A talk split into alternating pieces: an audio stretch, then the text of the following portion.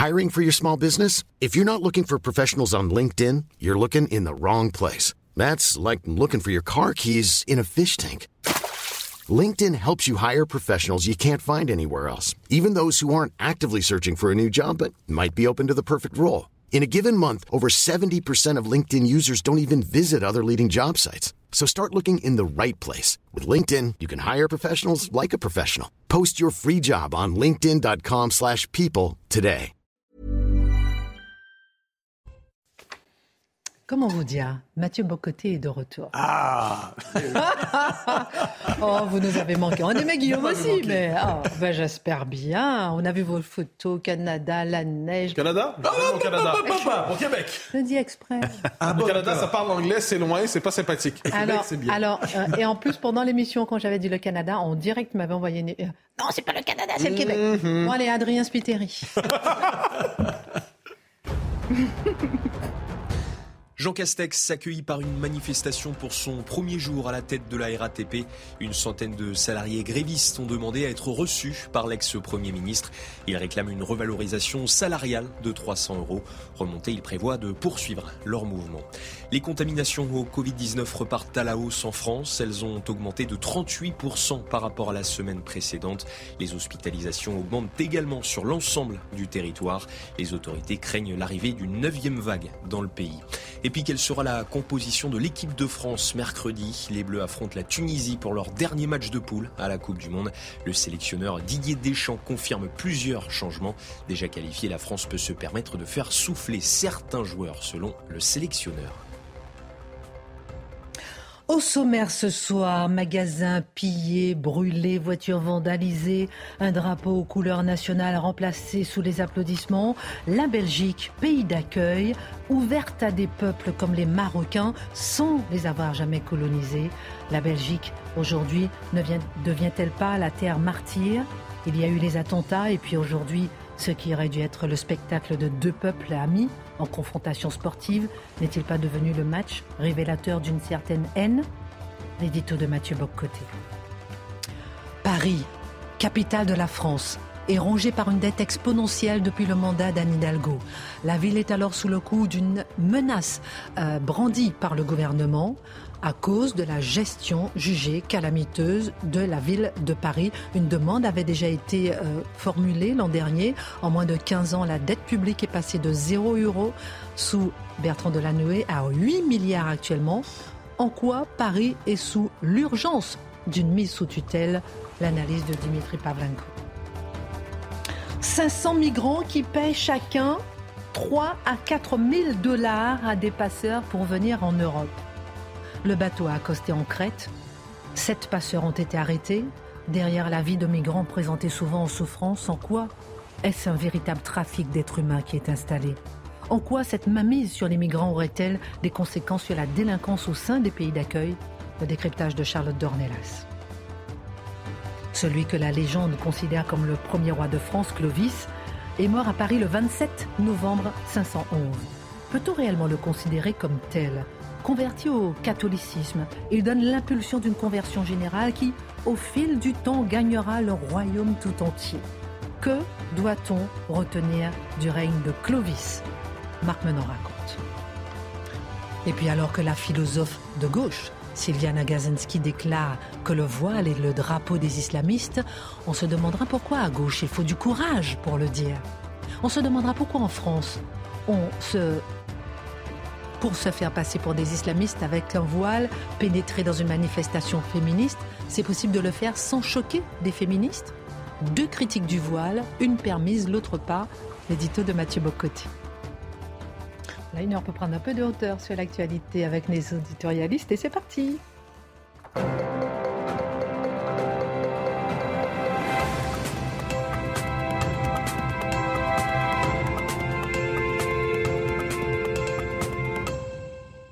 Alors, nous ferons dans un instant un tour de table sur le sujet des violences en Belgique. J'ai envie d'avoir votre regard sur le sujet que vous allez aborder en premier.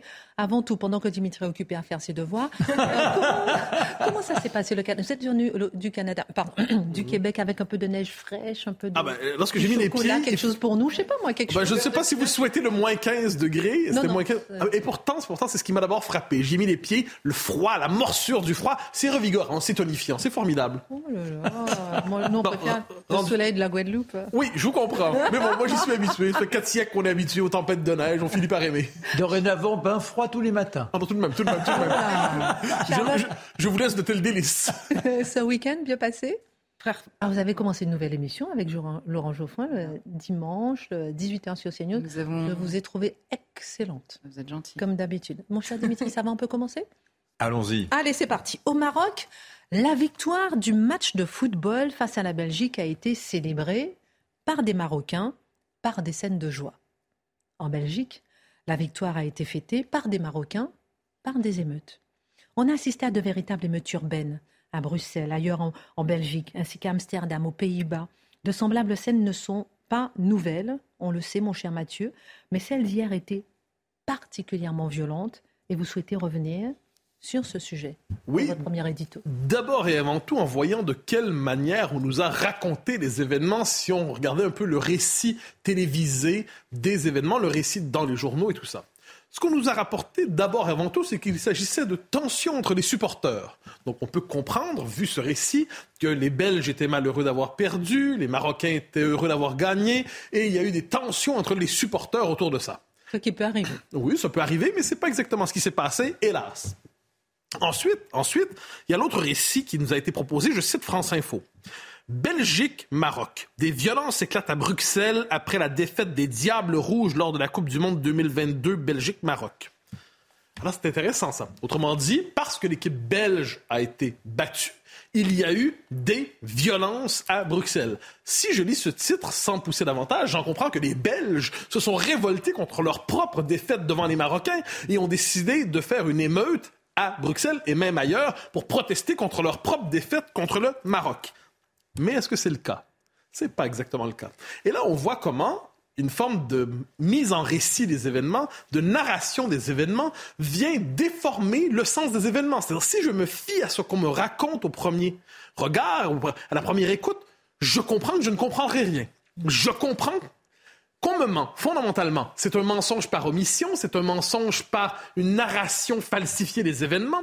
Ça fait penser, je me permets de l'évoquer parce que ça m'avait marqué. Rappelez-vous, après l'assassinat d'Alban euh, Gervaise, je cite comment, c'était le tueur, c'était Mohamed euh, El, qui avait agi au nom d'Allah. Au nom d'Allah. On s'en souvient, oui. Dans la presse, c'était devenu, je crois que c'était l'AFP si je ne me trompe pas, j'espère ne pas me tromper, L'agresseur de nationalité française avait déclaré avoir agi au nom de Dieu. Ah, il y a quand même dans la narration, on comprend, il y, a, un jeu sur le, sens des mots, il y a une manière de raconter les choses, mais qui dans les faits neutralise le sens des événements, aseptise le sens des événements et finit par inverser le sens des événements. Pour moi, c'est fondamental. Donc, gardons à l'esprit qu'il y a eu ce maquillage des événements. Ensuite, les médias sociaux étant ce qu'ils sont aujourd'hui, les images nous obligent, enfin, racontent une autre histoire et là, on est obligé d'en tenir compte. Donc là, de quoi doit-on tenir compte? On nous raconte, on nous raconte encore une fois, quand je lis ici et là, on nous dit quelques dizaines de supporters sans nous dire lesquels, quelques dizaines. Alors, il se peut que mes yeux voient mal, il se peut que mes yeux multiplient par dix ce que je vois. Ou il se peut simplement que dans les faits, il ne s'agissait pas de quelques dizaines de supporters, mais le récit des événements est là pour minorer ce qui s'est passé, pour nous dire que finalement, circuler, il n'y a rien à voir. Finalement, il y a eu un événement, mais il n'y a pas eu d'événement. Et pourquoi vous intéressez-vous à cet événement? Vous seriez peut-être un peu euh, raciste, peut-être, probablement. C'est normalement l'Inquisition que nous connaissons. Et là, si on fouille un peu, qu'est-ce qui s'est passé? Mais les supporters, je cite, des supporters marocains pillent des magasins, brûlent, vandalisent les véhicules, attaquent un commissariat. Et euh, des journalistes sont attaqués, c'est pas un détail. Et, euh, et j'insiste, j'insiste, un commissariat attaqué. Donc là, on est dans quelque chose qui relève de l'émeute, de l'émeute urbaine, de l'émeute agressive, d'une agressivité sociale qui se déploie. Pour fêter la victoire, pourquoi ne pas tout saccager autour de soi? Mais ça va de soi, non? Euh, Moi, quand je suis heureux, normalement, imaginez si, lorsque je suis malheureux, je saccage tout. Euh, en fait, si je suis heureux, je saccage tout. Imaginez lorsque je suis heureux. Et là, tout ça culmine dans une scène plus importante que toutes les autres, je crois, lorsqu'on a vu un euh, supporter marocain, sous l'applaudissement des siens, aller décrocher un drapeau belge qui était là, à la manière du drapeau en pays conquis, que l'on retire en disant vous n'êtes plus chez vous ici. Il y avait dans ce match, non pas entre supporters, mais dans l'esprit des supporters entre pays, c'était l'occasion de marquer sa domination sur le pays où ils se trouvent, dont ils ont probablement la nationalité, dont ils ont probablement les papiers, mais ils arrivent, ces supporters marocains, qui se voient manifestement davantage comme des Marocains que comme des Belges, et qui décident L'un s'empare du drapeau, c'est filmé, on applaudit. J'y vois un geste de conquête. Mais en quoi faudrait-il accorder à ce geste que vous dites de, conquête, euh, de changement de drapeau, euh, une telle importance? Alors, l'univers symbolique est fondamental pour comprendre comment se meuvent les hommes quand vous êtes dans une scène comme celle-là et vous emparez du drapeau, le drapeau, je dirais, il y a une forme d'imaginaire immémorial des hommes. Lorsque vous arrivez en pays conquis, eh il s'agit en dernière instance de planter votre propre drapeau et de tasser le drapeau du pays que vous avez vaincu. Alors, qu'est-ce qu'on voit dans cette scène-là? Le sport, on le sait, ça a pour fonction de métaboliser les passions, des êtres, la, la part d'agressivité qu'il y a dans le cœur des hommes et de la rendre symboliquement avec un affrontement entre équipes. Quelquefois, c'est bon enfant, quelquefois, c'est artificiel, mais quelquefois, quand c'est des, des matchs entre des équipes où il y a une vraie tension entre les peuples, ça peut déborder. Eh bien, qu'est-ce qu'on a vu là? C'est que le sport n'a pas suffi pour calmer les tensions relatives mais réelles entre manifestement les Marocains de Belgique et le pays qui les a accueillis. ça n'a pas suffi. Et qu'est-ce qu'on a vu? C'est une volonté de marquer sa domination. Quand dans un pays vous arrivez et vous dites votre drapeau sera désormais un drapeau piétiné. C'est un drapeau que l'on retire. C'est un drapeau où l'on et ensuite on impose de l'autre. C'est l'étape qui suit. Ben, c'est un geste de conquête. On me dira peut-être, on me dira peut-être, mais Mathieu, faut pas exagérer, c'est un, c'est pas un, c'est pas un geste de conquête civilisationnelle, c'est un geste instinctif, c'est pas un geste réfléchi. Mais c'est encore pire. C'est encore pire parce que si l'instinct, lorsqu'il parle, consiste à dire non seulement je détruis tout, parce que vous savez, des journées comme ça, on veut tout détruire, apparemment. moi, je vois ça assez rarement, mais c'est original comme manière d'exprimer sa joie. Euh, mais si en plus vous dites je prends le drapeau, c'est que l'instinct qui parle, lui, parle un langage qui parle le langage de l'inconscient. Et que dit l'inconscient à travers cela? Ben, Ce que j'ai dit, c'est un geste de conquête. Allons plus loin, sortons même du périmètre belge pour un instant. Lorsqu'on voit, on l'a déjà vu en France, si je peux me permettre, on l'a déjà vu ailleurs, lors d'un match euh, qui met en scène le pays d'origine, et la population, bon, la population qui s'est installée ici, mais qui a encore la nostalgie du pays d'origine, pourquoi? Lorsqu'il y a un match Algérie-France, par exemple, eh bien, les jeunes, Algériens français, qui ont la nationalité française, qui ont les papiers français, pourquoi ne s'enthousiasment-ils pas pour la France plutôt que pour l'Algérie? Est-ce que ça veut dire que lorsqu'il y a un moment comme ça de, de tension identitaire possible entre le pays de papier et le pays du cœur, est-ce qu'on comprend que le pays du cœur demeure le pays d'origine? Et là, je sais que quelques-uns vont nous dire Ah là là, c'est pas bien ça. On ne doit pas dissocier la nationalité administrative de la nationalité d'identité. Mais pourtant, mais pourtant, ça correspond à une réalité. Et le sport aujourd'hui, c'est le lieu d'expression de cette tension, quelquefois, entre des populations qui, justement, manifestement, n'adhèrent pas du cœur n'adhère pas, je pas l'ensemble des populations, mais une partie assez importante pour qu'on voit les scènes qu'on a vues hier, une partie suffisamment importante qu'elle rejette le pays d'accueil. C'est pas seulement qu'elle s'y dérobe, ce n'est pas seulement qu'elle préfère le pays d'origine, c'est qu'elle rejette le pays d'accueil. Et quand vous défilez après un match, par exemple Algérie-France, avec et l'Algérie a gagné, je, je donne un scénario imaginaire, et vous défilez avec des drapeaux algériens, ça veut dire tout simplement que vous ne vous sentez pas, vous vous n'êtes pas des Français d'origine algérienne dans votre esprit. Vous êtes des Algériens en France. Ça veut dire quelque chose. Alors, devant cela, le sport, je le redis, a pour fonction normalement de permettre un affrontement ritualisé, symbolique, qui apaise les passions, qui apaise les tensions. Aujourd'hui, c'est tout le contraire. Ce que l'on voit devant nous, c'est que c'est le lieu d'expression d'une agressivité sociale faut bien le dire aussi, hélas, d'une agressivité ethnique qui s'est manifestée hier à Bruxelles, qui s'est manifestée dans d'autres villes de Belgique, qui s'est manifestée à Amsterdam. Manifestement, les, une partie de la communauté marocaine de ces pays se voyait très heureuse de piétiner le pays où ils étaient.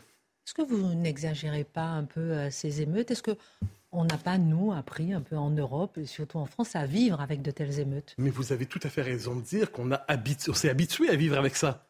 Mais c'est pas normal de s'habituer à vivre avec les meutes. Moi, quand on me présente la tradition de la Saint-Sylvestre, comme quoi 300 ah, ou 500 voitures ont été brûlées, mais depuis quand c'est une tradition que de brûler les voitures la veille du jour de l'an? Je veux dire, c'est étrange. On pourrait être en famille, on pourrait manger, on pourrait fêter, on pourrait festoyer. Non, brûlons des voitures. Puis normalement, on brûle rarement les voitures dans les quartiers des gens les plus privilégiés.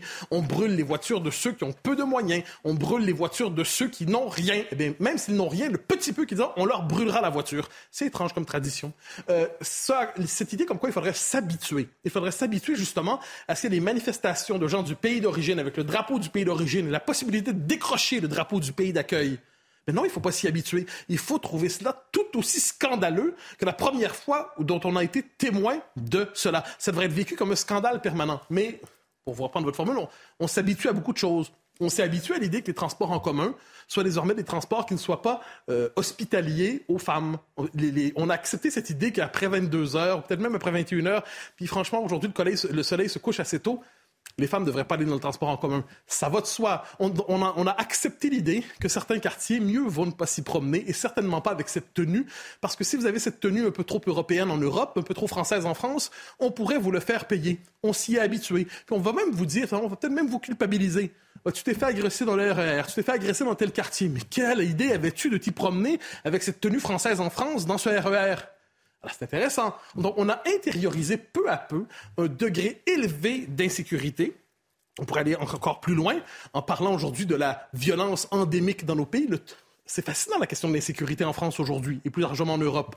On trouve normal aujourd'hui de se dire qu'il faut vivre avec une société sursécurisée, surpolicée, presque militarisée, pour contenir justement cette violence endémique, cette violence partout présente, plutôt que de se dire que ce sont les conditions de la violence qu'il faut briser. Quoi qu'il en soit, ce qui s'est passé à Bruxelles est fondamental parce que c'est symptomatique d'un dérèglement généralisé. Peu osent le nommer. Ce qu'on nous a raconté, c'est l'histoire de supporters belges malheureux. Merci beaucoup euh, pour votre regard. On fera un tour de table euh, dans un instant. Toujours sur cette question, j'ai envie de vous entendre parce que, euh, par exemple, la Belgique, le Maroc n'a pas été colonisé par la Belgique. Donc, ne me répondez pas tout de suite. Oh, j'ai envie de vous, entendre. Violence. Non, non, j'ai beaucoup de questions à vous poser. J'ai envie de vous entendre. Gardez-moi un petit peu de réaction pour, dans un instant parce que ce sujet attire beaucoup l'attention. On a vraiment été marqué euh, par euh, la, la, violence et le niveau de violence, l'intensité, la durée aussi de la violence euh, qui a eu lieu notamment en Belgique. Dimitri, ça chauffe à Paris. Voran Hidalgo, mhm. à la mairie. Invité du grand rendez-vous européen CNews Les Échos hier matin, Clément Beaune, ministre des Transports, a estimé que la situation financière de la capitale était, je cite, grave. La mise sous tutelle de Paris n'est pas exclue, a-t-il dit. Propos démenti ensuite par Gabriel Attal, qui parle toutefois lui aussi de gestion calamiteuse de la capitale. Qui croit, Dimitri, les Parisiens vont-ils connaître l'humiliation d'une mise sous tutelle budgétaire. Alors un, mot d'abord pour dire pourquoi Clément Beaune parle de la mairie de Paris. Bon d'abord parce que Mathieu euh, lui pose la question, Sonia Mabrouk également, mais aussi parce qu'il fait partie des, des, potentiels candidats à la succession euh, d'Anne Hidalgo, enfin en tout cas des candidats du côté euh, de, de la Macronie, Gabriel Attal également. Bon, en tant que ministre des Comptes publics, il est aussi légitime oui, parce que j'aime bien hein. souvent, on se cache derrière le il est candidat A, donc c'est pour ça qu'il pose la question, ça n'empêche pas la réalité des faits. Hein. Exactement, voilà. Alors la, réalité, c'est que la ville de Paris, elle est sous le feu d'une triple offensive sur la question de la dette depuis un petit peu plus d'un an. Vous avez une offensive politique qui est conduite par euh, Rachida Dati et l'opposition municipale LR. Bon, rendons César à ce qui appartient à César, à savoir que les LR à Paris courent après la mobilisation des Parisiens eux-mêmes. Ce sont eux quand même qui les premiers sont montés au créneau pour dire ça cache Paris, un ça cache Paris. Ce mouvement qui avait été euh, accusé par euh, Anne Hidalgo à la mairie de Paris d'être un des faunés de l'extrême droite. Il a été démontré plus d'une fois que ça cache Paris. Ben non, c'est les Parisiens qui se plaignent que leur ville soit dégueulasse. Hein, il faut dire les mots tels qu'ils sont. Là, ça, c'est l'offensive politique qui court après l'offensive associative. Voilà, parce que vous avez cinq associations parisiennes qui se sont liguées pour engager une procédure afin d'obtenir la mise sous tutelle de la ville de Paris. Donc, procédure auprès de la Cour régionale des comptes d'Île-de-France, auprès aussi du préfet, et si besoin, si ça n'aboutit pas, auprès de la justice. Ils sont prêts à aller jusqu'au bout. Et puis, vous avez aussi l'État, qui l'an dernier d'ailleurs à peu près à cette période de l'année, hein, fin novembre, début décembre, a adressé à la mairie de Paris un sévère avertissement euh, à propos euh, d'une euh, comment dire d'une technique budgétaire qui s'appelle les loyers capitalisés. On va en parler dans un instant. Alors, la mise sous tutelle, en deux mots, ça veut dire quoi? Ça veut dire que euh, l'équipe municipale perd ses pouvoirs, que toute décision, elle doit la soumettre euh, à l'autorité de tutelle avant qu'elle puisse être prise. C'est quand même lourd, c'est humiliant, c'est rarissime aussi. On a un exemple ces 20 dernières années, c'est Bussy-Saint-Georges euh, en Seine-et-Marne, qui avait été mis sous tutelle pendant un an par la préfecture. Alors, ça n'avait pas duré très longtemps, hein, mais pendant dix ans derrière, la préfecture avait quand même forcé la commune à passer des hausses d'impôts locaux chaque année pendant dix ans. Donc vous voyez, ils sont vachement contents aujourd'hui à Bussy-Saint-Georges du taux d'imposition qui est quand même particulièrement élevé. Alors il faut dire aussi qu'Anne Hidalgo, n'a pas besoin de la tutelle préfectorale pour augmenter les impôts. Elle fait ça depuis 2014, depuis qu'elle est euh, seule aux commandes de la mairie de Paris. Donc les impôts s'envolent, hein, tous. Hein. La taxe d'habitation sur les résidences secondaires, la taxe de séjour, les parcs-mètres, les amendes de stationnement, les redevances en tout genre. Pensez par exemple les, les, cafetiers, ils pourraient vous en parler. La taxe d'enlèvement des ordures ménagères, je crois qu'on est au record, euh, au maximum autorisé par la loi. les droits de mutation immobilier. Alors sachant que Paris déjà est une ville horriblement cher à 10 000 euros le mètre carré, eh bien ces droits de mutation, hein, euh, eux aussi ont augmenté. Finalement, la taxe foncière qui va prendre 52% l'an prochain, on est tout simplement dans la suite d'une tradition fiscale qui a maintenant près d'une décennie, voire plus quand même, euh, dans la ville, à la ville de Paris. Et ce qui est terrifiant, c'est de se dire que malgré ces hausses d'impôts, eh bien la dette, elle continue de se creuser comme ça depuis 20 ans. Alors qu'elle était à 0 euros sous euh, Bertrand Delanoë. Alors non, non, elle était à, zéro, à zéro quand Jean Tibéry rend les clés de la mairie et les transmet à Bertrand Delanoë. Alors à combien eh justement s'élève la dette aujourd'hui alors qu'elle était à 0 euros Alors voilà, voilà, 2001 elle est à zéro avec même un bas de laine de plusieurs centaines de millions d'euros quand même. Hein. C'est dingue. Donc ça c'est pas mal quand vous arrivez euh, dans une, euh, à la tête d'une municipalité. Aujourd'hui 7 milliards 7 et c'était 3 milliards 6 à l'arrivée aux affaires d'Anne Hidalgo en 2014. 7 milliards 7 officiellement. Officiellement. Euh, parce que en réalité, c'est sans doute un petit peu plus, vous allez voir pourquoi. Donc l'air de rien, 7 milliards 7, ça fait quand même 4200 euros de dette par Parisien. Ça n'est pas mal, hein Et vous rajoutez la dette publique en plus de ça, hein oui, d'ailleurs, j'ai oublié de dire, Gabriel Attal, Clément Beaune, qui font des leçons de bonne gestion à la mairie de Paris c'est quand même assez cocasse hein, de la part d'un gouvernement qui nous dit que 5% de déficit cette année, c'est un super, une super gestion. On est à l'euro près. Voilà. Mais bon, alors, donc c'est vrai que cette dette parisienne, elle est, elle est, elle est, elle est épaisse, mais mm. Paris a quand même deux atouts. D'abord, il y a le patrimoine immobilier parisien. Euh, la Tour Eiffel, c'est quand même chic. Vous apportez la Tour Eiffel comme potentiel gage à un prêteur, c'est pas mal. Hein Moi, je sais pas, j'ai le projet de végétaliser le périph', j'apporte la Tour Eiffel en, en nantissement. Bon, ben voilà, vous comprenez bien que la ville de Paris. La ville de Paris n'aura jamais de problème avec les agences de notation parce que alors j'ai cité la Tour Eiffel, mais enfin le patrimoine immobilier de Paris, voilà. Il y a aussi cette ficelle euh, budgétaire dont je vous ai parlé il y a quelques minutes, ce qu'on appelle les loyers capitalisés. Alors ça c'est formidable. Là ça c'est le génie de l'équipe euh, Anne Hidalgo. En 2016, ils se sont dit nous allons exiger des offices HLM de régler à l'avance une partie des loyers qu'ils vont percevoir pendant les, les 60 prochaines années. Les 60 prochaines années. Hein voyez, donc ça, s'appelle les loyers capitalisés. Ça revient tout simplement à euh, obliger les organismes HLM à s'endetter à la place de la ville, parce que vous imaginez bien qu'ils n'ont pas dans leur caisse l'argent des 60 prochaines années euh, de loyer. C'est quand même limite hein, sur le plan euh, légal. Donc ça demande d'obtenir une dérogation gouvernementale. Alors en 2016, c'était François Hollande qui était à l'Élysée. Entre socialistes, on s'entend la dérogation est accordée. C'est un peu plus compliqué pour la ville de Paris avec Emmanuel Macron depuis cinq ans. Alors, il a quand même reconduit le passe-droit d'Anne Hidalgo pendant cinq ans, mais là, 2022, c'est la dernière année, vu le dérapage de la dette parisienne, enfin, ça suffit, quand même. Euh, je veux dire, je ne vais pas accuser euh, la ville de Paris de cavalerie budgétaire parce que c'est, c'est, grave quand même cette accusation-là, mais ça y ressemble quand même. Sachant que euh, Gabriel Attal a qualifié ce système des loyers capitalisés récemment de pyramide de Panzi. Et d'ailleurs, Anne Hidalgo l'attaque en diffamation pour cela, le ministre des Comptes publics. Donc vous voyez, les loyers capitalisés, j'ai envie de vous dire, signe avec ça. Parce qu'il y a aussi tout ce que la mairie fait en termes pour lever des obligations longue durée, euh, des avances de trésorerie réclamées auprès de ces banques. Alors ça, quand même, c'est indigne d'une collectivité bien gérée. Vous allez voir votre banquier, on lui demandez de lui, avancer de l'argent. Vous lui rembourserez plus tard. Voilà. Mais bon, il faut bien payer les factures et les salaires. Donc au total, la dette de Paris, il faudrait 19 ans à la ville de Paris pour rembourser toutes ces dettes. C'est la durée théorique. Sachant que la loi nous dit que l'alerte pour une collectivité locale, c'est quand la durée de remboursement est supérieure à 12 ans. On est bien au-delà. Hein. En quoi Paris vit-elle au-dessus de ses moyens? Bah, Écoutez, regardez les effectifs municipaux. 40 000 en 2001, on est à 62 000 aujourd'hui. Ça fait plus de 50% en 20 ans, c'est pas mal. C'est plus que la Commission européenne. qui, demande quand même encore une augmentation de ses effectifs. Bien sûr, bien sûr. Ah, bon, à la Commission européenne, ils n'emploient pas des éboueurs, mais enfin voilà. Sans tomber dans le jugement de valeur sur la beauté de telle ou telle rénovation de place, hein, je ne vais pas m'aventurer là-dedans, mais prenez la place de la République, par exemple, rénovée. C'est que du minéral. C'est l'îlot de chaleur urbain par excellence. Enfin, bravo les visionnaires écologistes, hein, quand même, hein, là-dessus. Hein.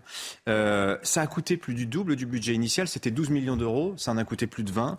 Et en plus, ça provoque des fuites dans le métro. Donc, ça a rejailli sur le budget de la RATP. Euh, le projet Grand Site Tour Eiffel. Alors, ça, c'est la dernière lubie. C'est le nouveau chantier.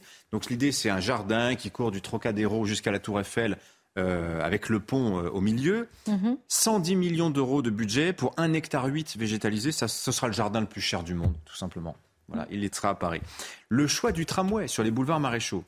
Euh, on est à plus de 60 millions d'euros du kilomètre, record de France. Je pense qu'on ne doit pas être loin du record d'Europe aussi, sachant que la Cour des comptes avait dit, mais vous savez, il y a la petite ceinture. Alors ça, ça date de fin du 19e, début du 20e siècle.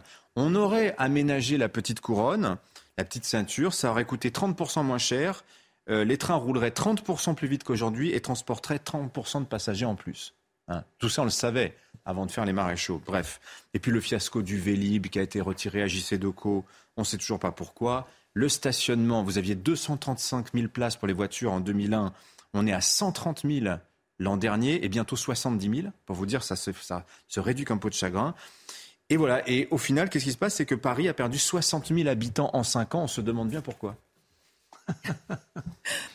Angoulême, Hénin-Beaumont, des villes qui ont été mises sous tutelle, Argenteuil, euh, Pont-Saint-Esprit et Pointe-à-Pitre aussi. Hein hmm. Pointe-à-Pitre aussi. Pourquoi pas Paris J'ai donné que Bussy-Saint-Georges, mais c'est vrai. Non, mais je... pourquoi pas Paris après Pointe-à-Pitre bah Mais Paris, c'est la capitale. On Paris, c'est tout de suite. Euh, pardon, mais Pointe-à-Pitre aussi. Hein.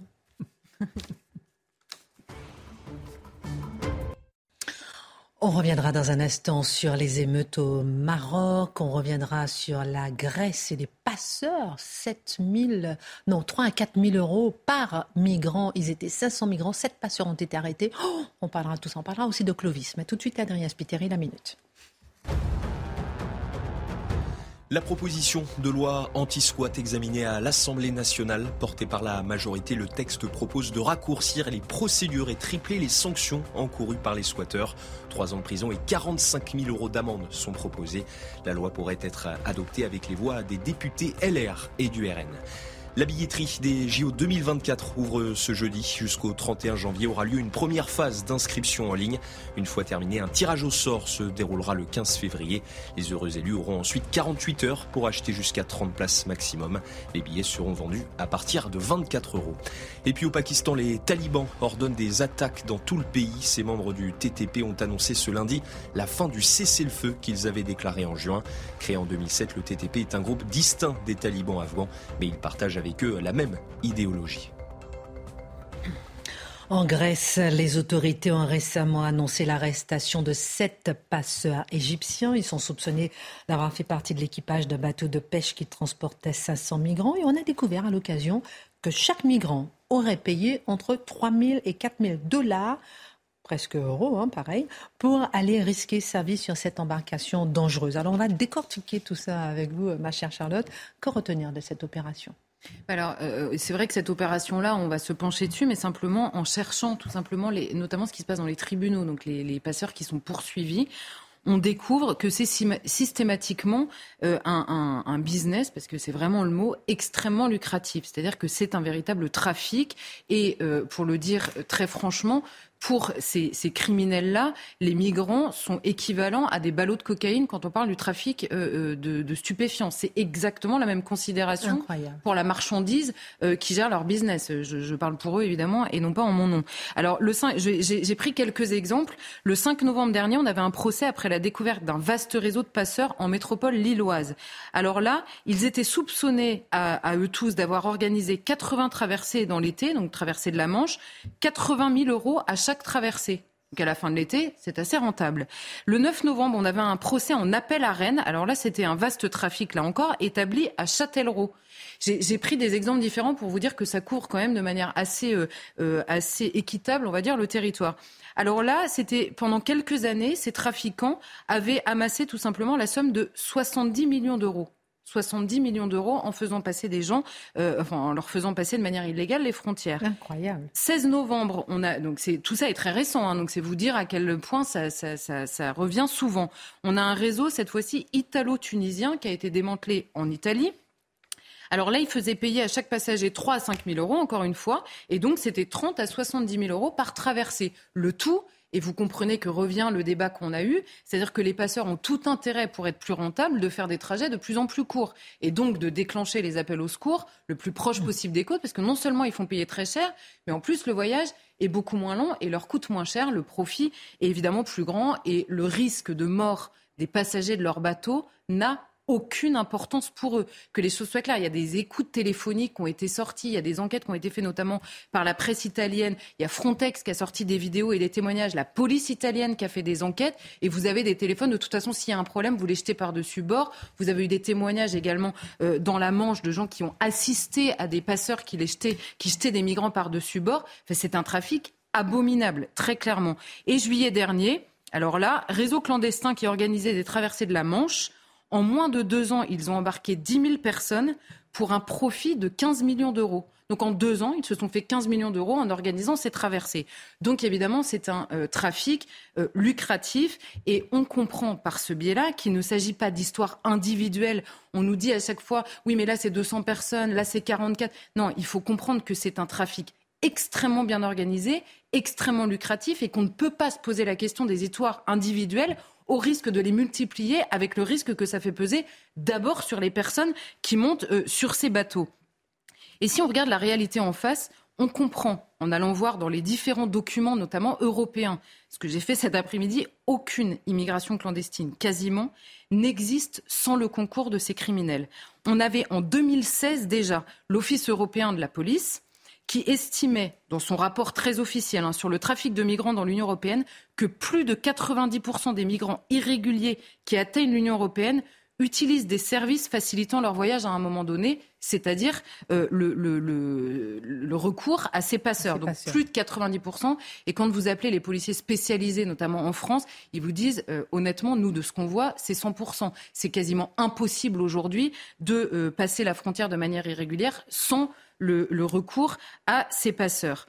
Alors à l'époque, l'ONU évaluait, donc après la crise migratoire de 2015, il y a énormément de calculs qui ont été faits, il évaluait le trafic simplement du passage des migrants à plus de 7 milliards d'euros sur cette vague migratoire-là. Donc c'est énormément d'argent, sans compter que les passeurs euh, poursuivent, on va dire, leur business ensuite, après, avec les migrants clandestins, qui leur doivent parfois de l'argent, qui sont endettés euh, auprès de ces passeurs et qui donc alimentent des trafics, derrière celui de l'immigration clandestine.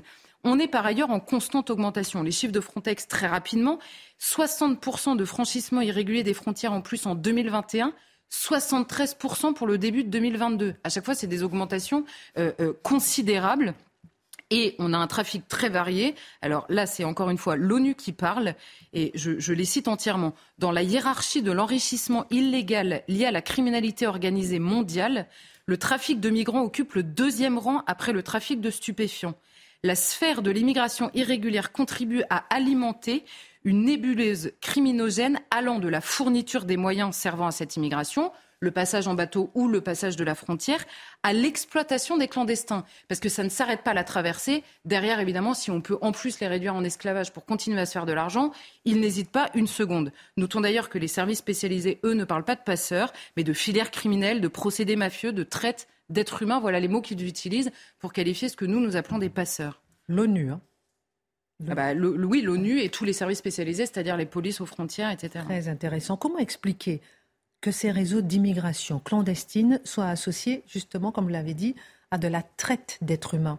Les candidats au départ ne viennent-ils pas de leur plein gré sur ces bateaux? Si, alors ils contactent de leur plein gré. Alors là, les, moyens de contact, c'est aussi bien les réseaux sociaux que le dark web. Enfin, il y a, mille moyens euh, et il y a beaucoup de journalistes d'ailleurs qui ont fait des faux profils pour essayer de comprendre. On comprend, c'est assez, euh, assez lisible et comme ils ne risquent pas grand-chose parce que c'est un trafic mondialisé, euh, ça se passe très bien pour eux. Mais une fois que le contact est pris, c'est-à-dire que les passeurs eux-mêmes représentent un appel d'air, puisqu'on parle souvent d'appel d'air. Il y a les législations européennes, il y a le droit euh, qui s'impose à nous dans la gestion, mais les passeurs eux-mêmes qui alimentent un discours euh, complètement euh, fantasmé sur la destination. Évidemment, trafic, ils ont intérêt à rendre extrêmement attractif, donc ils le font. Mais si certains de ces migrants cessent tout contact avec les passeurs euh, après la traversée, il y en a beaucoup qui restent entre les mains des passeurs, notamment ceux qui sont endettés. On a vu que c'était quand même des sommes extrêmement euh, fortes, sans compter que la traversée peut coûter 3 000 euros. Mais par exemple, on peut vous promettre un visa euh, espagnol, comme ça vous rentrez avec un visa qui est évidemment un faux document.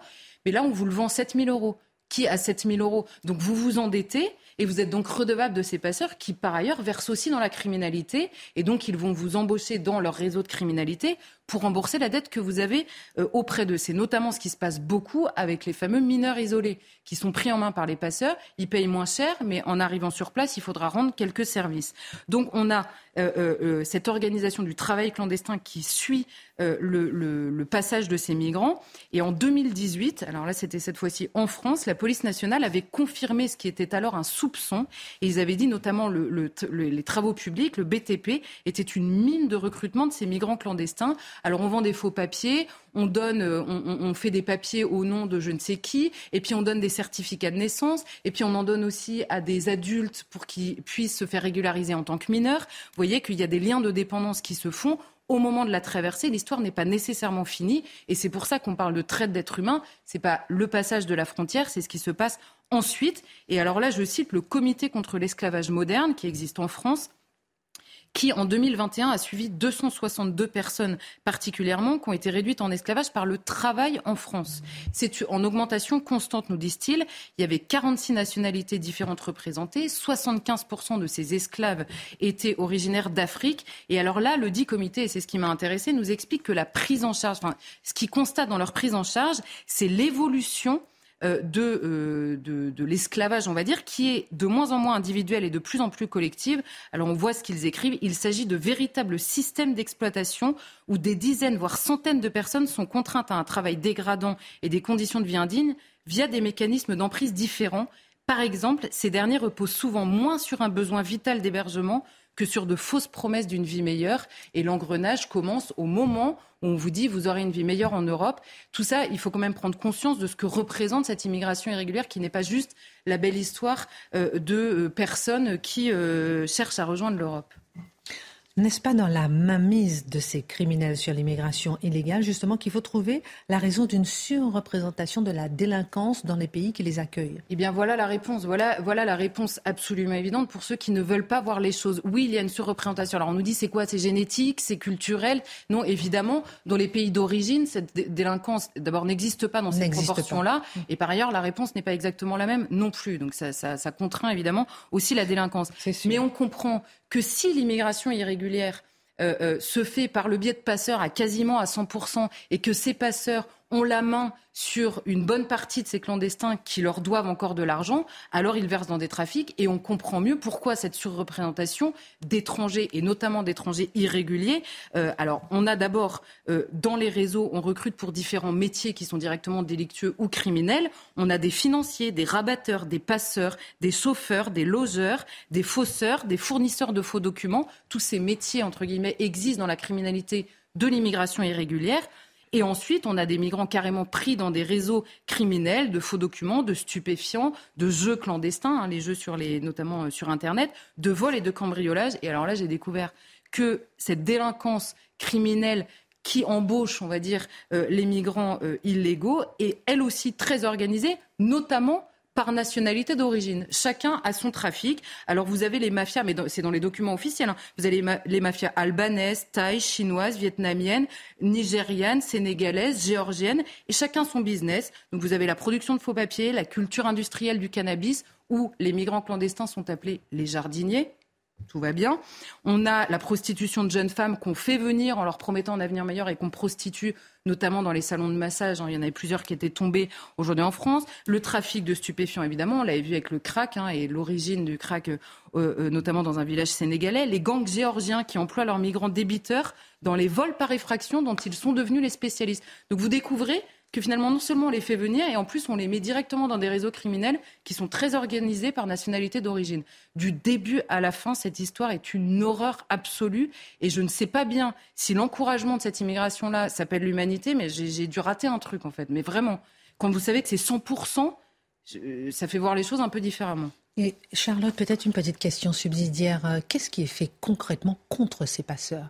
Alors, il y a énormément euh, d'organisations. Hein, je vous l'ai dit au début, il y, a, il y, a, beaucoup de procès. C'est-à-dire qu'il y a des opérations qui sont montées entre pays, etc. Euh, notamment, il y a, un des réseaux qui est tombé récemment parce que les polices françaises, belges, allemandes et britanniques, me semble-t-il, ont travaillé ensemble sur un sujet en particulier. Mais vous voyez que quand il y a des départs euh, par dizaines tous les jours et qu'en plus le droit rend compliqué à la fois euh, l'identification des passeurs, que parfois les ONG jouent un jeu un peu trouble, pas toutes, mais certaines vraiment, euh, sur l'identification des passeurs, et qu'en plus la réponse pénale est assez faible sur la question des passeurs. Ça, vous, Avez, vous avez un de ceux que j'ai cité au début, je ne sais plus lesquels c'est, mais vous avez vu les sommes dont je vous ai parlé, mm-hmm.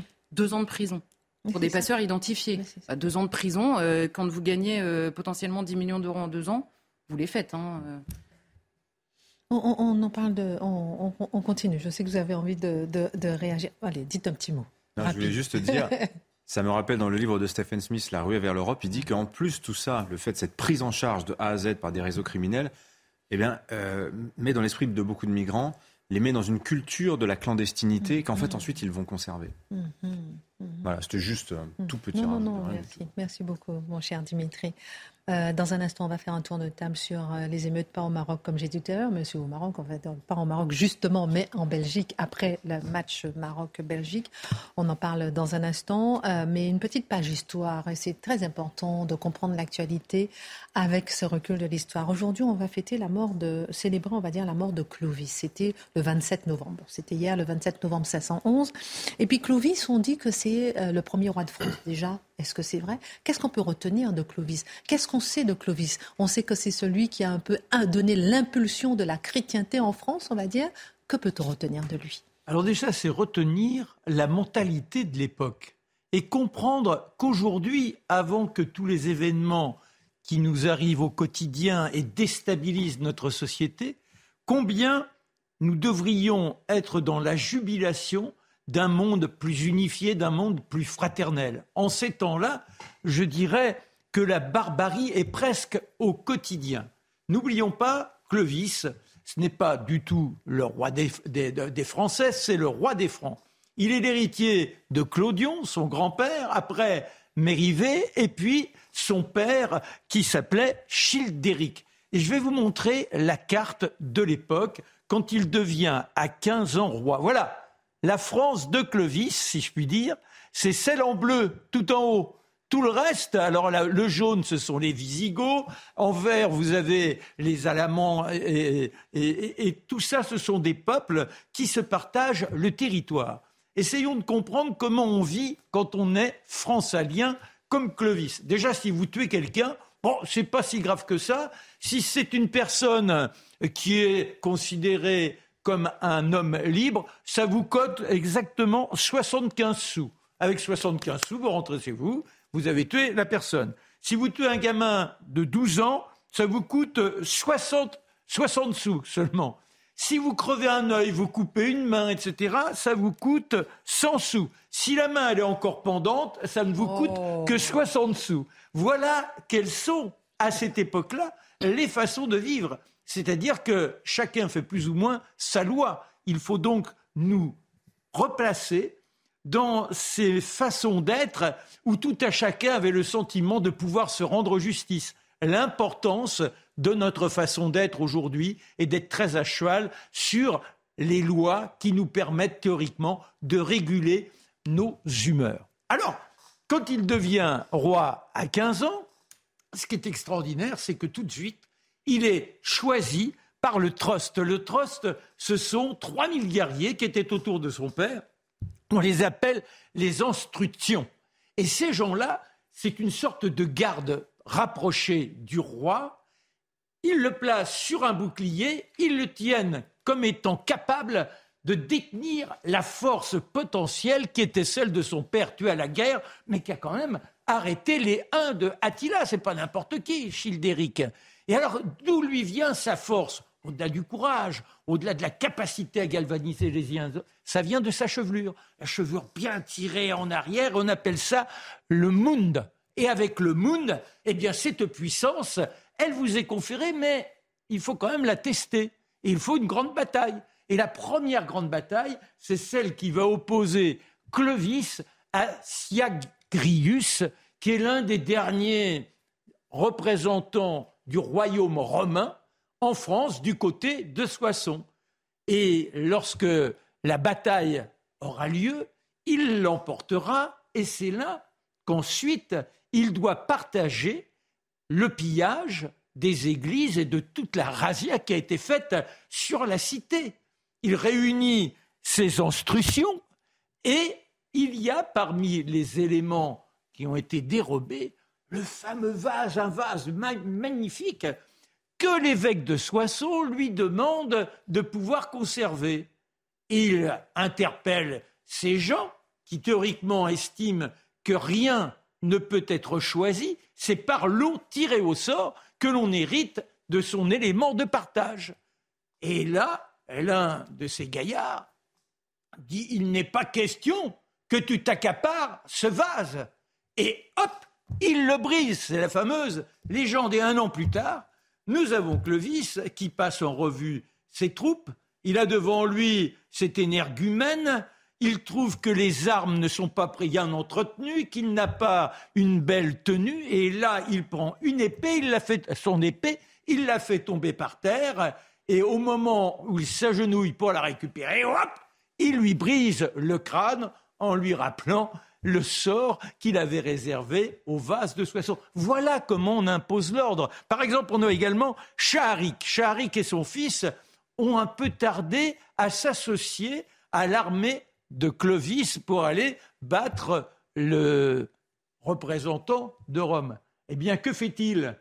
Ils ont trop tardé et hop, on décapite. On va pas perdre de temps. Après, vous avez un autre roi, parce que chez, chez les, les Francaliens, il y a des tendances. Alors, il y a le roi de, de Cambrai qui s'appelle Ragiaker. Et Ragiaker, il, il, verrait bien, il verrait bien sa place à la place de celle de Covid. Oui. Eh bien, que fait-il? Il le prend et il lui fracasse la tête avec sa hache. Moralité. Voilà. Eh ben, moralité, c'est-à-dire que c'est un monde de grande violence. Il se trouve pacifié par sa femme qui l'appelle à se convertir. Il remporte la fameuse bataille de Tolbiac, où on a l'impression que c'est un véritable Suite miracle. À sa conversion. Suite à sa conversion. Mais pour autant, le peuple ne devient pas catholique du jour au lendemain. Il faudra presque trois siècles au fil du temps parce qu'on rend toujours hommage à tous les dieux et, aux éléments sacrés de la nature, l'arbre, la source. Et là, on remplace ces lieux pour les évêques par des lieux de culte chrétien. Et c'est Louis IX le Pieux qui sera celui ouin à Reims et qui institue véritablement l'Église catholique. Charlotte, pour vous, la France a commencé sous Clovis ou pas Avec son baptême, enfin. Bon, alors, un petit tour de table, un petit tour de table avant votre, votre édito euh, sur le voile. Sylviana Gazinski, on va essayer de, comprendre un peu euh, sa position. Euh, lors du match, donc après le match euh, entre euh, le Maroc et la Belgique, ces fameuses émeutes euh, scandaleuses, violentes, graves, gravissimes qui euh, ont lieu euh, notamment à Bruxelles, nous ont vraiment émus euh, pendant ce week-end. J'ai plusieurs questions à vous poser. Vous avez dit tout à l'heure que c'était une volonté de marquer sa domination. Qu'est-ce que vous en pensez? Est-ce que la nationalité de cœur passe avant la nationalité de papier? Est-ce que une remarque aussi que je vous disais tout à l'heure, ce sont la Belgique n'a pas coloniser le Maroc, alors que c'est une excuse régulièrement qui est donnée pour les émeutes en France en disant que la France est coupable d'avoir colonisé. Charlotte, 20 questions en une. Oui, c'est non, mais on assiste évidemment à la détention identitaire, comme l'a euh, parfaitement expliqué euh, Mathieu tout à l'heure. Et simplement, il y a une revendication, en effet, d'un attachement de cœur en l'occurrence au pays d'origine, honnêtement, n'importe quoi devient le prétexte. Alors c'est vrai dans le sport, et d'ailleurs en France, on n'ose plus organiser des matchs entre la France et l'Algérie. Je ne sais pas si on réalise bien. Même un match de football, on n'ose plus l'organiser de peur des conséquences.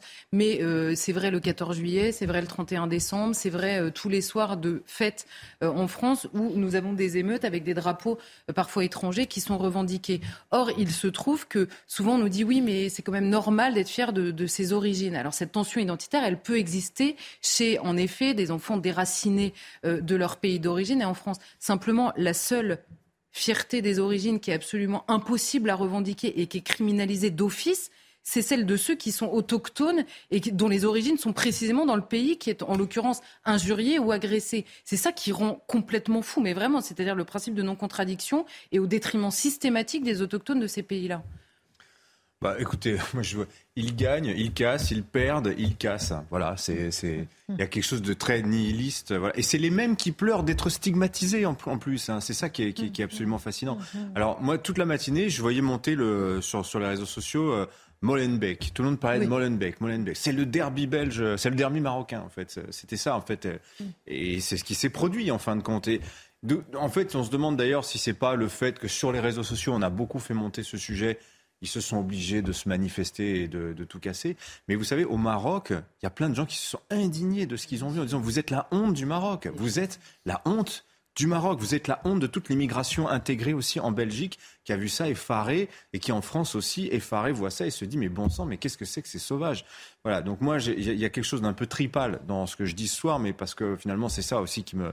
Euh, voilà. On est là pour ça. Ouais. Non, mais vraiment, euh, je pense que il s'est voilà, il y a beaucoup de Marocains, je pense, qui ont été choqués de voir ça. Et quand vous, les images de paix qu'on a vues globalement au Maroc euh, et la simple joie d'avoir battu les Belges, hein, et à Molenbeek, on n'est pas capable de, vivre autre chose comme ça parce qu'on est sur place et parce qu'on bat euh, l'autochtone en une certaine manière. Enfin, c'est lamentable, vraiment. Bah là, c'est le prétexte. C'est le football prétexte, mais ça n'a rien à voir avec l'identification à une équipe. D'abord, n'oublions pas, c'est quoi le sport? C'est pas parce que je suis français que soudain je dois me sentir investi de je ne sais trop quel patriotisme à travers l'équipe qui porte les Bleus. Moi, quand j'étais gamin, je regardais Pelé. Et c'était Pelé qui me faisait, qui me faisait rêver. C'était un Brésilien. Un peu plus tard, il y a eu Cruyff.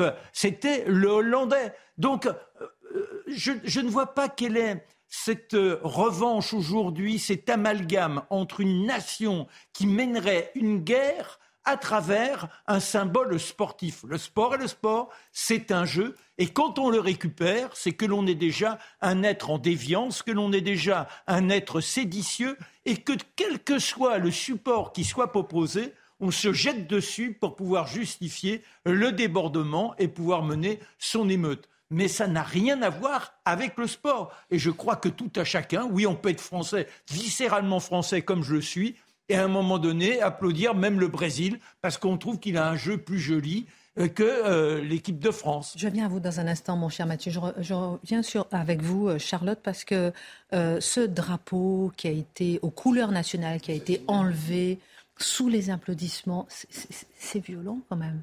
C'est violent, mais surtout, je, je, pense que vraiment le plus violent, c'est de n'en faire qu'une anecdote. C'est-à-dire qu'il est obligatoire de n'y voir qu'une anecdote, mmh. et, et ça, ça, ne peut pas être considéré comme anecdotique, puisque cette volonté, et en plus les applaudissements, c'est pas comme si tous ces, euh, tous ces euh, compatriotes du, du moment euh, lui avaient dit ça va pas la tête de faire ça. Là, c'est un applaudissement, on sent qu'il y a une liesse, et en effet, ce que disait Mathieu, si ça relève de l'intuition, c'est encore plus ancré que si c'est pensé et, et, préparé. Mais Mathieu l'a bien dit tout à l'heure en, en, en expliquant comment la presse l'avait interprété et on en arrive à cette situation dingue où il faut le voir de ses propres yeux pour le savoir. En fait, on peut plus se fier au récit qui est fait des événements.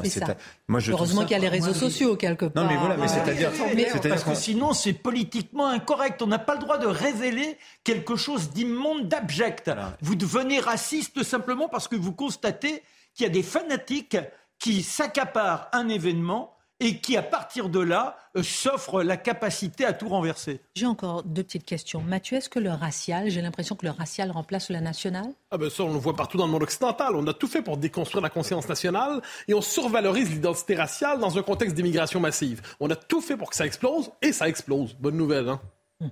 Autre question, euh, Mathieu, ou bien vous, hein, c'est on a l'impression aussi que si, par exemple, on en a parlé tout à l'heure, au Maroc, ça s'est bien passé, un Maroc tenu par la police, tenu par, par l'État, vais bien vous hausser les sourcils, vous me direz pourquoi, mais euh, on a l'impression, pardon, mais d'une Belgique faible. On a l'impression aussi d'une France faible. Oui, mais nos, sociétés manquent... C'est la démonstration de la faiblesse d'un État. Nos sociétés manquent de cadres sociaux, premièrement, manquent de cadres surtout pour former la jeunesse et plus encore la jeunesse masculine, premier élément. Ensuite, cela dit, il y a un élément et une partie de la jeunesse immigrée qui se sent aliénée, quoi qu'on en dise. Ensuite, il y a un élément qui me semble central aussi, c'est que nous les poussons à se sentir aliénés dans nos propres pays. Tout le discours, justement, sur la culpabilité coloniale et ainsi de suite, vous l'avez mentionné avec raison. À ce que j'en sais, la, Belgique n'a pas colonisé le Maroc, mais la Suède non plus n'a pas colonisé l'Érythrée et ainsi de suite. Or, partout, il y a des émeutes. Donc, ce discours post-colonial à deux balles qui consiste à nous faire croire que c'est la c'est la vengeance du dominé d'hier qui prendrait sa revanche sur celui qui a colonisé ses parents. Mon œil, c'est factuellement faux, mais c'est un récit entretenu qui vient justifier les pires émeutes. Et souvent, il y a un arrière-fond religieux. C'est-à-dire que vous n'êtes pas uniquement celui qui prendrait une revanche par rapport à son ancêtre qui aurait été maltraité, il y a la volonté d'imposer une autre façon de se comporter, une autre façon de vivre. Et c'est là que on peut avoir une association avec ce qui s'est passé à Marelbeck et, les attentats qui euh, montraient bien que l'on était dans cette agitation de culture. En tout cas, ça risque pas de se passer au Qatar ou bien à Dubaï. Je ferme la parenthèse. Le voile, nous le savons, est devenu, Mathieu, un enjeu politique en France et plus largement en Occident. Mais il faut du courage pour le dire, et c'est justement du courage dont a fait part la philosophe hein, de gauche, Siviana Gazinski, en le présentant il y a quelques jours comme un symbole de l'islam. Pourquoi il faut dire du courage à gauche pour dire une telle chose aujourd'hui. C'est symbole de l'islam et même drapeau de l'islamisme en quelque sorte. Donc elle va, elle va assez loin. On pourrait dire que c'est une position qui était banale à gauche il y a tout récemment. Euh, tout récemment, c'était au nom de la laïcité, au nom du combat contre la religion en général qui aliène. Et lorsque certaines religions n'avaient pas fait leur travail autocritique dans leur rapport aux femmes, il fallait être sévère à leur endroit. Or, aujourd'hui, c'est un tout autre discours qui domine par rapport au voile, euh, on nous dit, en fait, c'est un symbole soit d'émancipation féminine, la femme peut s'habiller comme elle le veut, comme elle le souhaite, ou un symbole d'affirmation de la diversité. Dans les deux cas, c'est le discours dominant à gauche, pas le discours exclusif, mais dominant à gauche. Qui à gauche s'y oppose Ce sont souvent les féministes historiques. Elisabeth Badinter, Sylvia Gazinski, qui disent un instant, c'est un symbole d'aliénation, c'est un symbole de domination, c'est un symbole qu'il faut critiquer, combattre au nom de l'émancipation féminine. Mais à gauche, elles sont bien seules et on se demande quelquefois, est-ce qu'elles ont des héritières? Est-ce qu'elles ont des héritières? Eh bien, c'est pas certain. Alors, mais ces féministes, justement, ont-elles des alliés dans la nouvelle génération? Alors, c'est intéressant, c'est très intéressant. Elles en ont. Je vais vous raconter une histoire qui s'est passée le 19 novembre, quand dans une il y avait la manifestation de Nous Toutes. Hein. Nous Toutes, un mouvement néo-féministe, une mouvance néo-féministe. Les féministes de Némésis. Némésis, ce sont des féministes identitaires. J'y reviens juste après la pause, je vous en dirai davantage. Oh, excellent. Allez, Isabelle Piboulot, ensuite votre coup de poing final. Isabelle Piboulot, la Minute Info. Caroline Cailleux a démissionné de son poste de ministre délégué aux collectivités territoriales. Une démission en raison d'un différend avec la haute autorité pour la transparence de la vie publique. Sa déclaration de patrimoine étant jugée sous-évaluée. Caroline Cailleux sera remplacée par sa collègue chargée de la ruralité, Dominique Faure. Comme le veut la tradition, la Première ministre a planté son arbre dans les jardins de Matignon. Elisabeth Borne a choisi un chêne vert au feuillage persistant, une espèce emblématique du sud de la France. On anticipe sur le dérèglement climatique, s'est félicité la chef du gouvernement. La tradition avait été initiée en 1978 avec l'érable à sucre de Raymond Barre. Et puis aux États-Unis, près de Washington DC, un petit avion s'est coincé sur des lignes électriques à haute tension dans le Maryland. Le pilote et son passager ont passé près de 7 heures suspendus à 30 mètres du sol avant d'être secourus. L'accident a causé plusieurs pannes de courant dans les alentours, notamment dans deux hôpitaux. Est-ce que ces féministes ont des alliés dans la nouvelle génération, je vous demandais? Alors, j'évoquais justement il y a quelques jours à la manifestation néo-féministe de Nous Toutes, des féministes du mouvement euh, identitaire féministe, Némésis, se sont présentées et elles se sont, euh, donc, sont très critiques du voile, très critiques de l'islamisme. Elles sont arrivées voilées, en niqab même quelquefois. dans l'indifférence générale, personne ne dénonçant quoi que ce soit, de peur d'avoir l'air raciste, de peur d'avoir l'air islamophobe, de peur d'avoir l'air fermé. Eh bien, qu'est-ce qu'elles ont fait, ces jeunes féministes de Némésis, féministes identitaires? Elles ont révélé la tolérance coupable et la complicité coupable de ces néo-féministes devant le voile islamique, devant le voile islamique qui est un symbole de subordination. Alors, qu'est-ce que j'oserais dire ce soir de manière un peu inattendue?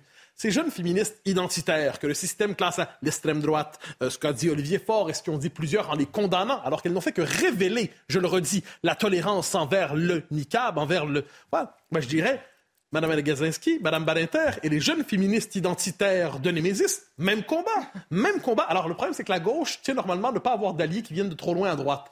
Mais dans les faits, devant les enjeux qui sont ceux de notre époque, j'invite Mme Magazinski, j'invite Mme Badinter et j'invite les jeunes, les jeunes féministes, dis identitaires de Némésis, à signer une tribune commune. Pourquoi pas dans Valeurs Actuelles, pour dénoncer, ou ailleurs, hein, ou, dans Mediapart, si Mediapart les invite, ou dans l'IB, s'ils les invitent, à signer une tribune commune pour dire leur commune critique du voile. Ils sont en désaccord sur plein de choses, mais manifestement, ils ont une même lecture de l'émancipation féminine.